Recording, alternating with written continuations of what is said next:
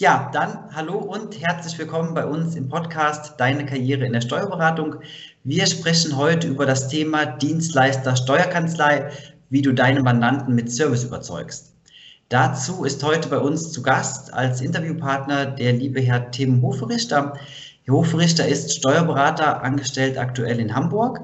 Allerdings so ein bisschen in der Übergangsphase, da er auch Gründer einer eigenen Kanzlei ist. Darüber wird er uns gleich ein bisschen was erzählen.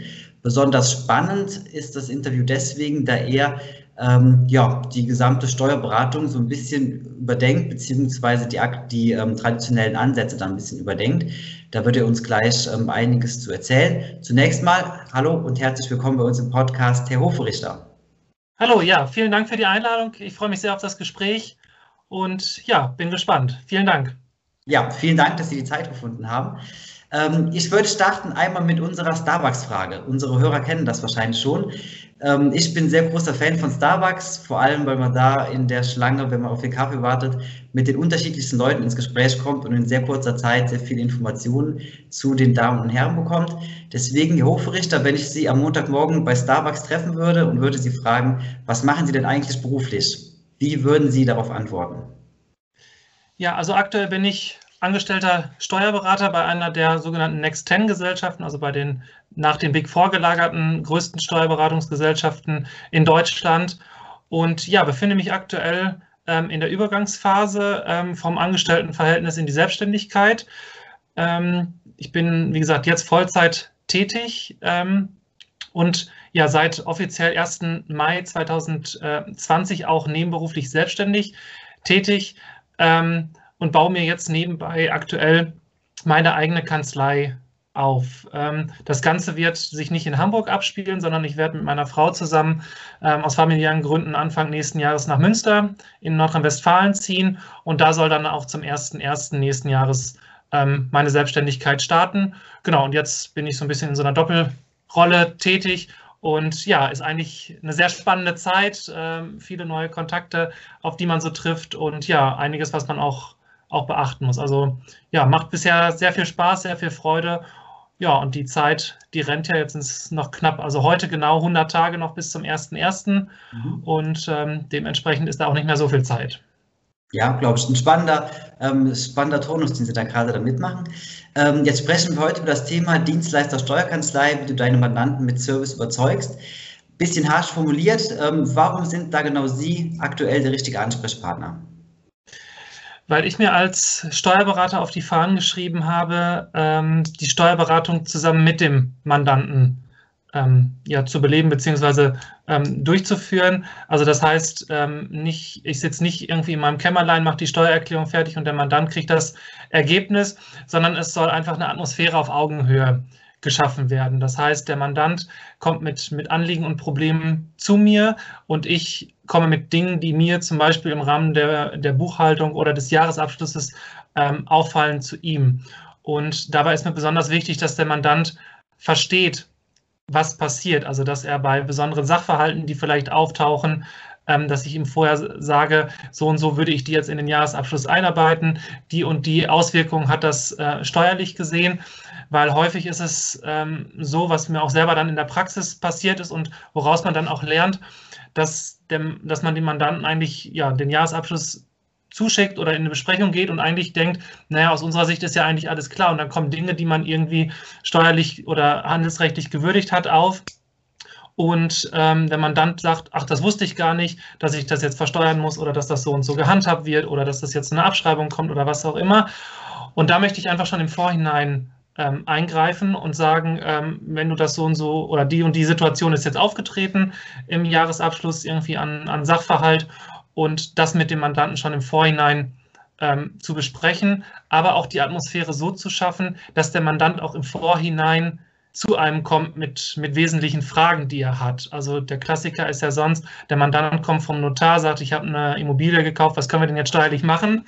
Das ist natürlich der ungünstigste Fall, weil man dann im Zweifel nicht mehr so viel machen kann, ähm, sondern einfach die Atmosphäre zu schaffen, zu sagen, ähm, ja, ich, ich komme mit, mit Dingen, die mir auffallen, zum Mandanten, aber auch der Mandant ähm, soll jetzt nicht das Gefühl haben, er, er stört oder kann mich nicht ansprechen, sondern da soll, soll ja ja, eine, einen Dialog und eine, ja, eine Partnerschaft einfach auf Augenhöhe stattfinden.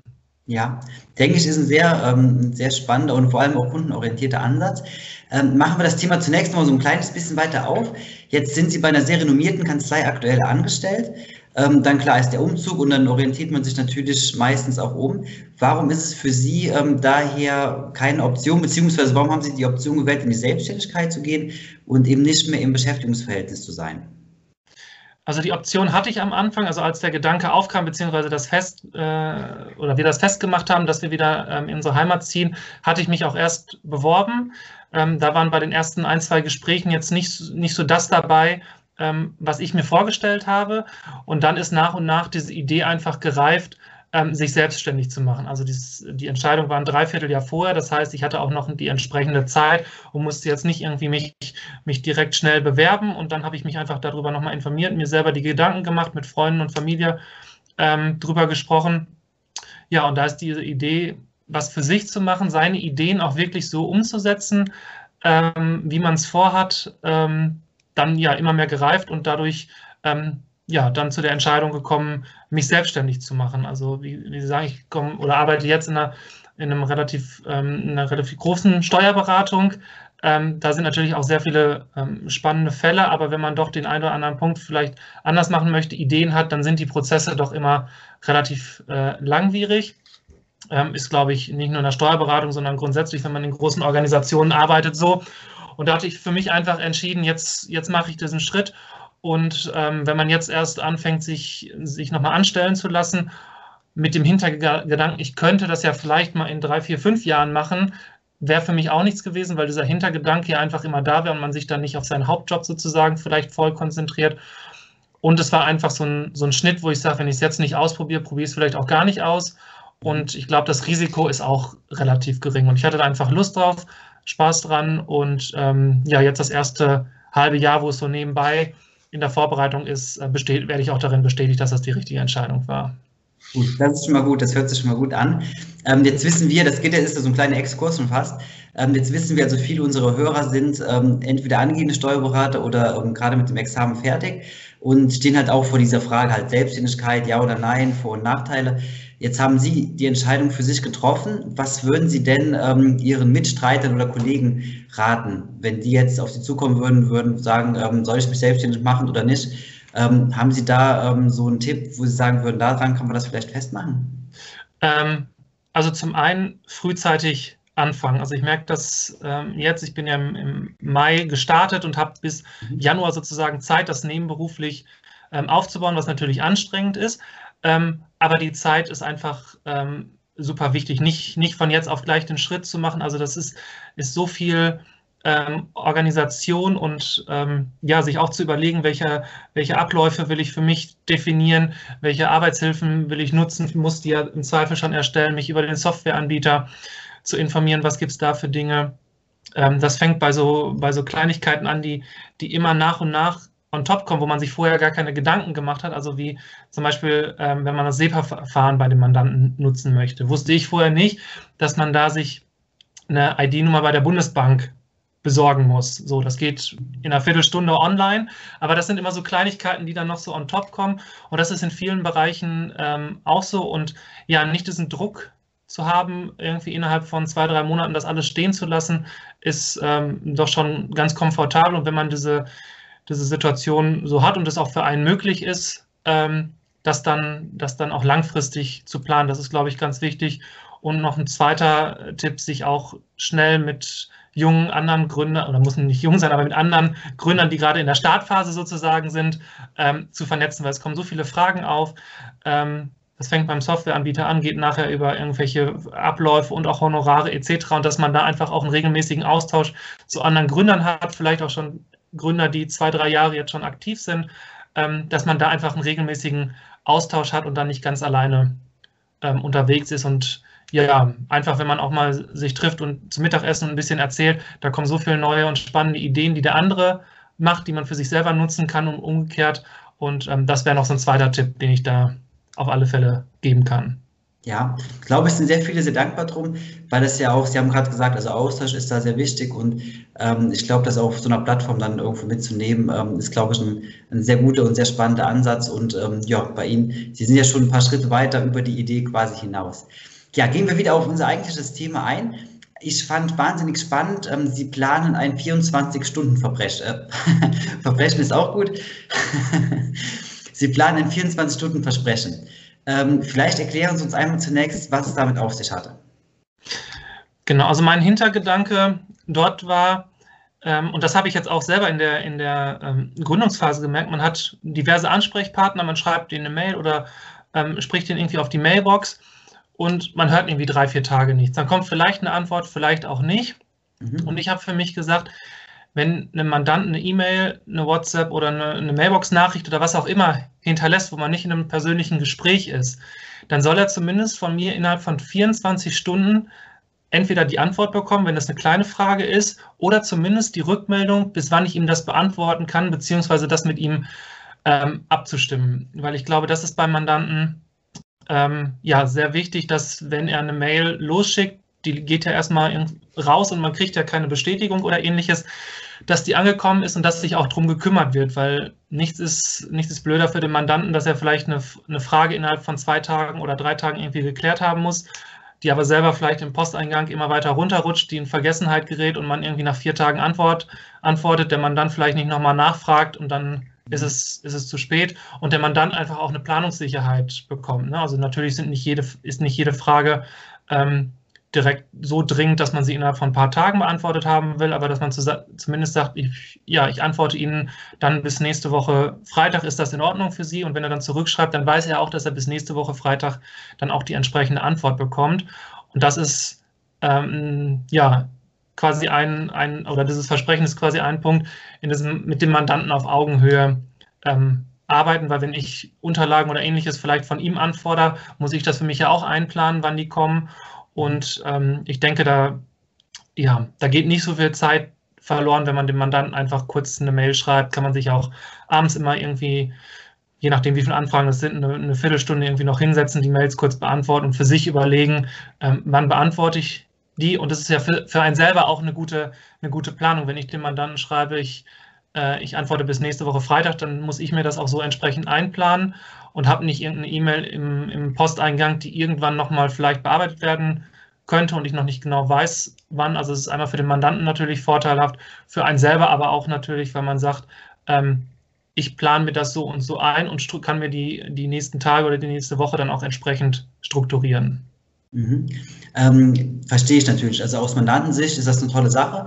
Ähm, aus eigener Erfahrung heraus, also wir haben ja grundsätzlich mit relativ vielen Steuerberatern zu tun, aber auch ähm, aus, der, aus der eigenen Steuererklärung, ähm, wenn man da den einen oder anderen ähm, Kollegen mal ähm, irgendwann ja, Kontakt hatte, ist das ja so das traditionelle Vorgehen eigentlich. Also man kontaktiert jemanden und kriegt erstmal keine Antwort und ist ja auch, ich sag mal so ein das klassische Vorgehen einfach im Endeffekt.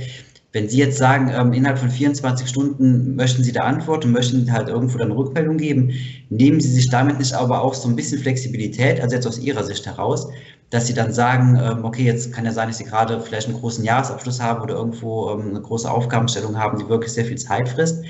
Ähm, gleichzeitig das 24-Stunden-Versprechen einzuhalten, ist das ähm, zum einen realistisch, aber nimmt es nicht auch halt die ähm, entsprechende Flexibilität dann an der Stelle für Sie?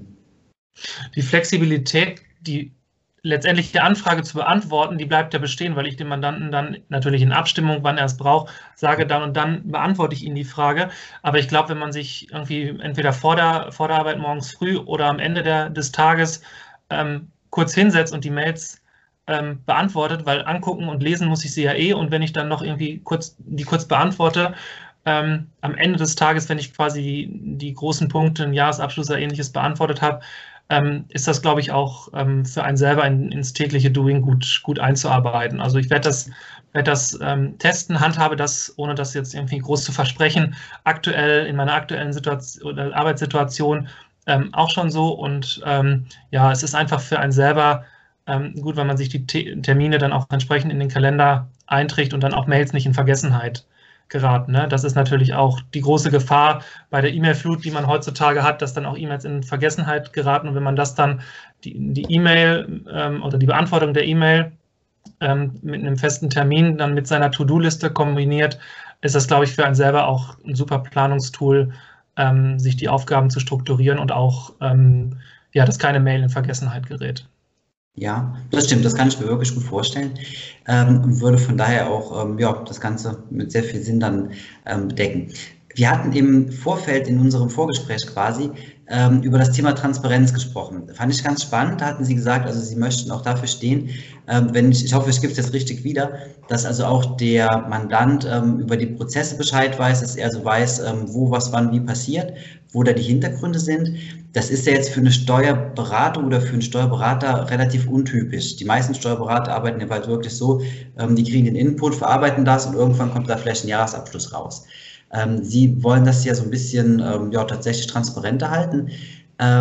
Zum einen, warum ist Ihnen das so wichtig, dass das tatsächlich umgesetzt wird? Und warum machen Sie das halt nicht auf dem ja, traditionellen Weg, wie das die meisten Steuerberater machen? Also ich habe in meiner, meiner bisherigen Tätigkeit die Erfahrung sammeln können, dass wenn man Dinge einarbeitet in den, in den Jahresabschluss oder in die Steuererklärung und sie einfach unkommentiert rausschickt, also was heißt unkommentiert, man schreibt dann an, bei hatten Sie die Steuererklärung, die und die Nachzahlung kommt raus, ähm, dass sich der Mandant dann häufig fragt, ach, das wusste ich gar nicht, dass das jetzt steuerpflichtig ist, dass das doch abgesetzt werden kann, dass das zu aktivieren ist, was auch immer. Ähm, und dass man, wenn man das im Vorhinein ähm, ja mit ihm kommuniziert, ich habe gesehen, Sie haben uns Unterlagen eingereicht, da ist irgendwie dieses Jahr ähm, dies und jenes außergewöhnlich aus unserer Sicht ist das so und so zu berücksichtigen, ähm, dass der Mandant dann einfach im Vorhinein ähm, das auch schon entsprechend ähm, kommuniziert weiß und dann im Zweifel auch nochmal eingreifen kann. Ähm, nee, das haben Sie vielleicht falsch verstanden, das ist so und so. Dann nimmt man, glaube ich, auch viel ja, gegenseitige oder ja, viel Zeit ähm, ja, heraus aus dem ganzen Prozess, weil wenn ich die Steuererklärung erst fertigstelle und im Nachhinein stellt sich heraus, dass ich was falsch verstanden habe, ist es natürlich deutlich aufwendiger, das nochmal alles zu ändern. Ähm, und der Mandant ärgert sich auch, dass er zwar einen Entwurf kriegt, aber ich habe häufig den Eindruck, das, was als Entwurf rausgeht, ja, das muss ja noch freigegeben werden, aber das sollte eigentlich schon das finale, finale Exemplar sein. Wenn da noch was zu ändern ist, ist es immer, ähm, ist es immer für beide Seiten blöd, weil so der Eindruck entsteht, ich habe eine Steuererklärung vom Steuerberater gekriegt, der etwas falsch verarbeitet. Und für mich selber ist es dann natürlich auch ein Zeitaufwand. Und andererseits fühlt der Mandant sich auch, auch besser abgeholt bei den Dingen, die bei ihm so passieren. Also ich sag mal, wenn man eine laufende Beratung mit einer FIBO hat, dann kommt, glaube ich, auch viel über das Jahr ähm, schon an Themen hoch, die man schon über das Jahr bespricht. Aber es sind natürlich immer Themen, ähm, auch die erst am Jahresende oder dann auf der privaten Ebene in der Steuererklärung geschehen. Und ja, es hängt natürlich auch so ein bisschen vom Unternehmer ab. Ne? Also wenn das gerade jemand ist, der neu gegründet hat und noch wenig Erfahrung hat, dann muss man da vielleicht noch mal ein bisschen mehr mit ihm sprechen und sagen, das ist so ist eine Bilanz aufgebaut, das und das berücksichtige ich jetzt neben den Sachen, die irgendwie vom Konto abgeflossen sind. Ähm, das ist bei einem, bei einem Unternehmer, bei einem gestandenen Mittelständler zum Beispiel, dem brauche ich das nicht mehr alles erklären. Der hat dann noch ein, zwei Sondersachen im Vergleich zum Vorjahr und darüber spreche ich dann mit ihm. Aber auch das ist für ihn dann vom Gefühl her, glaube ich, ähm, fühlt er sich dann noch mal ein bisschen besser abgeholt, wenn er, wenn er weiß, das passiert so und so. Und man kriegt durch solche Gespräche oder E-Mails häufig auch dann die eine oder andere Information, die einem dann bei der Beurteilung des Sachverhaltes hilft ähm, oder den Sachverhalt auch nochmal ganz anders äh, darstellen lässt ähm, und der eigentlich steuerlich oder handelsrechtlich ähm, anders zu würdigen ist. Mhm. Okay, nee, das, ähm, das verstehe ich. Ähm, wenn wir jetzt über, ähm, weiß nicht, Grenzen oder beziehungsweise auch über keine Grenzen in der Transparenz sprechen, ähm, wo sehen Sie das? Jetzt hatten Sie klar gesagt, also jemand, der da in dem Bereich sehr erfahren ist, der vielleicht jetzt schon seit zehn Jahren selbstständig ist, dem muss man halt nicht den Prozess so ähm, transparent machen und so ähm, darstellen, weil er ihn halt eben wahrscheinlich schon kennt aus vielerlei Hinsicht. Jemand, der selbstständig gerade erst am Anfang ist, hat da bestimmt ähm, mehr Aufholbedarf und ähm, ist auch bestimmt mehr zu besprechen dann. Aber welche Bereiche sind Ihnen denn da besonders wichtig? Also geht es tatsächlich jetzt, ähm, ich sage jetzt mal rein um die steuerliche Beratung in den einzelnen Aspekten? Ähm, geht das auch, ähm, weiß nicht, über die Arbeitsabläufe intern bei Ihnen ähm, bis zur Honorarstellung? Also ähm, das ist ja theoretisch, kann man ja quasi sein ganzes Geschäftsmodell offenlegen in dem Moment. Ähm, wo würden Sie da für sich die Grenze ziehen? Wo würden Sie sagen, ähm, transparent bis dahin?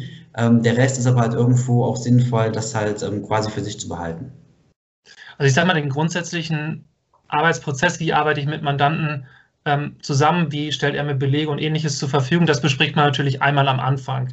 Das ist ja jetzt nicht so, dass das dann ähm, dauernd zu kommunizieren ist. Ich glaube, von den internen Prozessen braucht man gar nicht so viel ähm, nach außen dringen lassen, außer natürlich, wenn es irgendwann zu Mitarbeitern kommt, wer dann wie zuständig ist. Das ist, glaube ich, gar nicht so wichtig. Ähm, die, die Sachverhalte, die, die mir wichtig sind, ist, dass der Mandant ähm, quasi von seinen Sachverhalten, die bei ihm im Unternehmen mal außergewöhnlich sind, auch Bescheid weiß, was damit, ähm, was damit steuerlich oder handelsrechtlich ähm, passiert.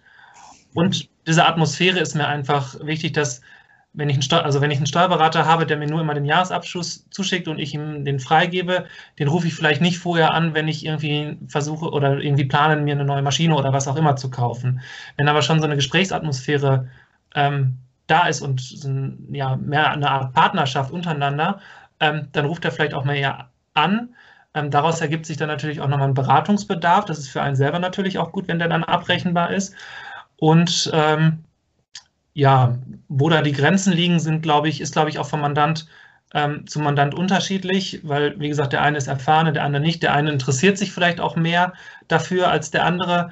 Ähm, das, ähm, das muss man, glaube ich, sehr individuell ähm, mit jedem Mandanten ähm, was heißt abstimmen, aber für sich wissen, was ich mit dem einzelnen Mandanten dann ähm, bespreche. Aber ich glaube, von den internen Abläufen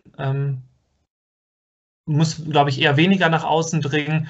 Ähm, mir ist es wichtig, die, die Abläufe und die Geschäftsvorfälle des Mandanten für ihn in der Weise transparent zu machen, dass er weiß, wenn er die und die Entscheidung trifft, weil er natürlich auch nicht mehr Lust hat, jedes Mal den Steuerberater anzurufen, ähm, dass er dann weiß, das wirkt sich so und so aus und da einfach auch ein, ein Gefühl für bekommt. Mhm. Okay. Weil ich meine, Steuern, je, nach, je nachdem, sind natürlich vom Gewinn her dann auch nochmal ein hoher Kostenfaktor. Ne? Und wenn ich da ja. als, als Inhaber nicht Bescheid weiß, ähm, dann kann das natürlich auch zu hohen, zu hohen Kosten dann führen. Ne? Ja, nee, ähm, denke ich auch. Also das ähm, macht von daher sehr viel Sinn. Jetzt hatten Sie eben ähm, gesagt, Sie streben ja quasi so eine Art Partnerschaft dann wirklich an mit dem Mandanten, was ich auch aus, ähm, aus objektiver Sicht eigentlich als relativ sinnvoll erachte dann. Ähm, kann mir aber auch vorstellen, jetzt ähm, aus eigener Erfahrung heraus, ähm, wenn jemand vielleicht sehr, sehr lange ähm, selbstständig ist, also aus jetzt aus dem, aus dem familiären Hintergrund, ähm, dann ist es auch oftmals so, dass man fast den Eindruck hat, dass jemand vielleicht gar nicht so diese Partnerschaft will als Mandant. Ist das dann aus Ihrer Sicht so, ich sag mal jetzt ähm, ein junger Unternehmer, ähm, dass das halt irgendwo auf partnerschaftlichem Niveau ist? Klar, auf Augenhöhe, ähm, das macht auch Sinn. Aber wäre es für Sie auch in Ordnung, wenn dann jemand kommt, der einfach nur irgendwie die Sachen hat, abgeben will und dann ähm, wissen wir, was er bezahlt? Ist das für Sie genauso in Ordnung oder wäre das für Sie eher ein Problem an der Stelle? Nee, das nicht. Also was ich in, in den Erstgesprächen ähm, immer versuche deutlich zu machen, ist, dass das Bedürfnis des Mandanten natürlich an erster Stelle steht. Und wenn der mir nur die Unterlagen einreichen will und nachher ein Ergebnis will, ähm, dann kriegt er das auch. Ähm, ich möchte ihm aber trotzdem das Gefühl vermitteln, dass er sich jederzeit mit irgendwelchen Fragen an mich wenden kann ähm, und ähm, ja, er nicht irgendwelche Entscheidungen dann in seinem Kämmerlein alleine ähm, trifft, ähm, weil er irgendwie sagt, ach, der Steuerberater, der meldet sich eh nie, ähm, da traue ich mich irgendwie kaum anzurufen, weil der irgendwie alle fünf Minuten abrechnet, ähm, etc. diese Atmosphäre, also von der Atmosphäre her soll es dann auf partnerschaftlicher Ebene funktionieren. Wie viel man dann mit dem Mandanten kommuniziert, was er auch bei der FIBO oder beim Jahresabschluss für Auswertungen und so weiter und so fort kriegt. Das ist natürlich dann immer individuell mit dem mhm. Mandanten abzustimmen. Und da steht auch das Mandantenbedürfnis quasi an, an erster Stelle. Und ich sage nicht, ähm, das und das und das gibt es bei mir. Ähm, aber wenn er das eigentlich gar nicht braucht, dann, dann baut man diesen Baustein halt irgendwie raus. Ne? Also das, da ist natürlich jeder Mandant ähm, dann entsprechend unterschiedlich.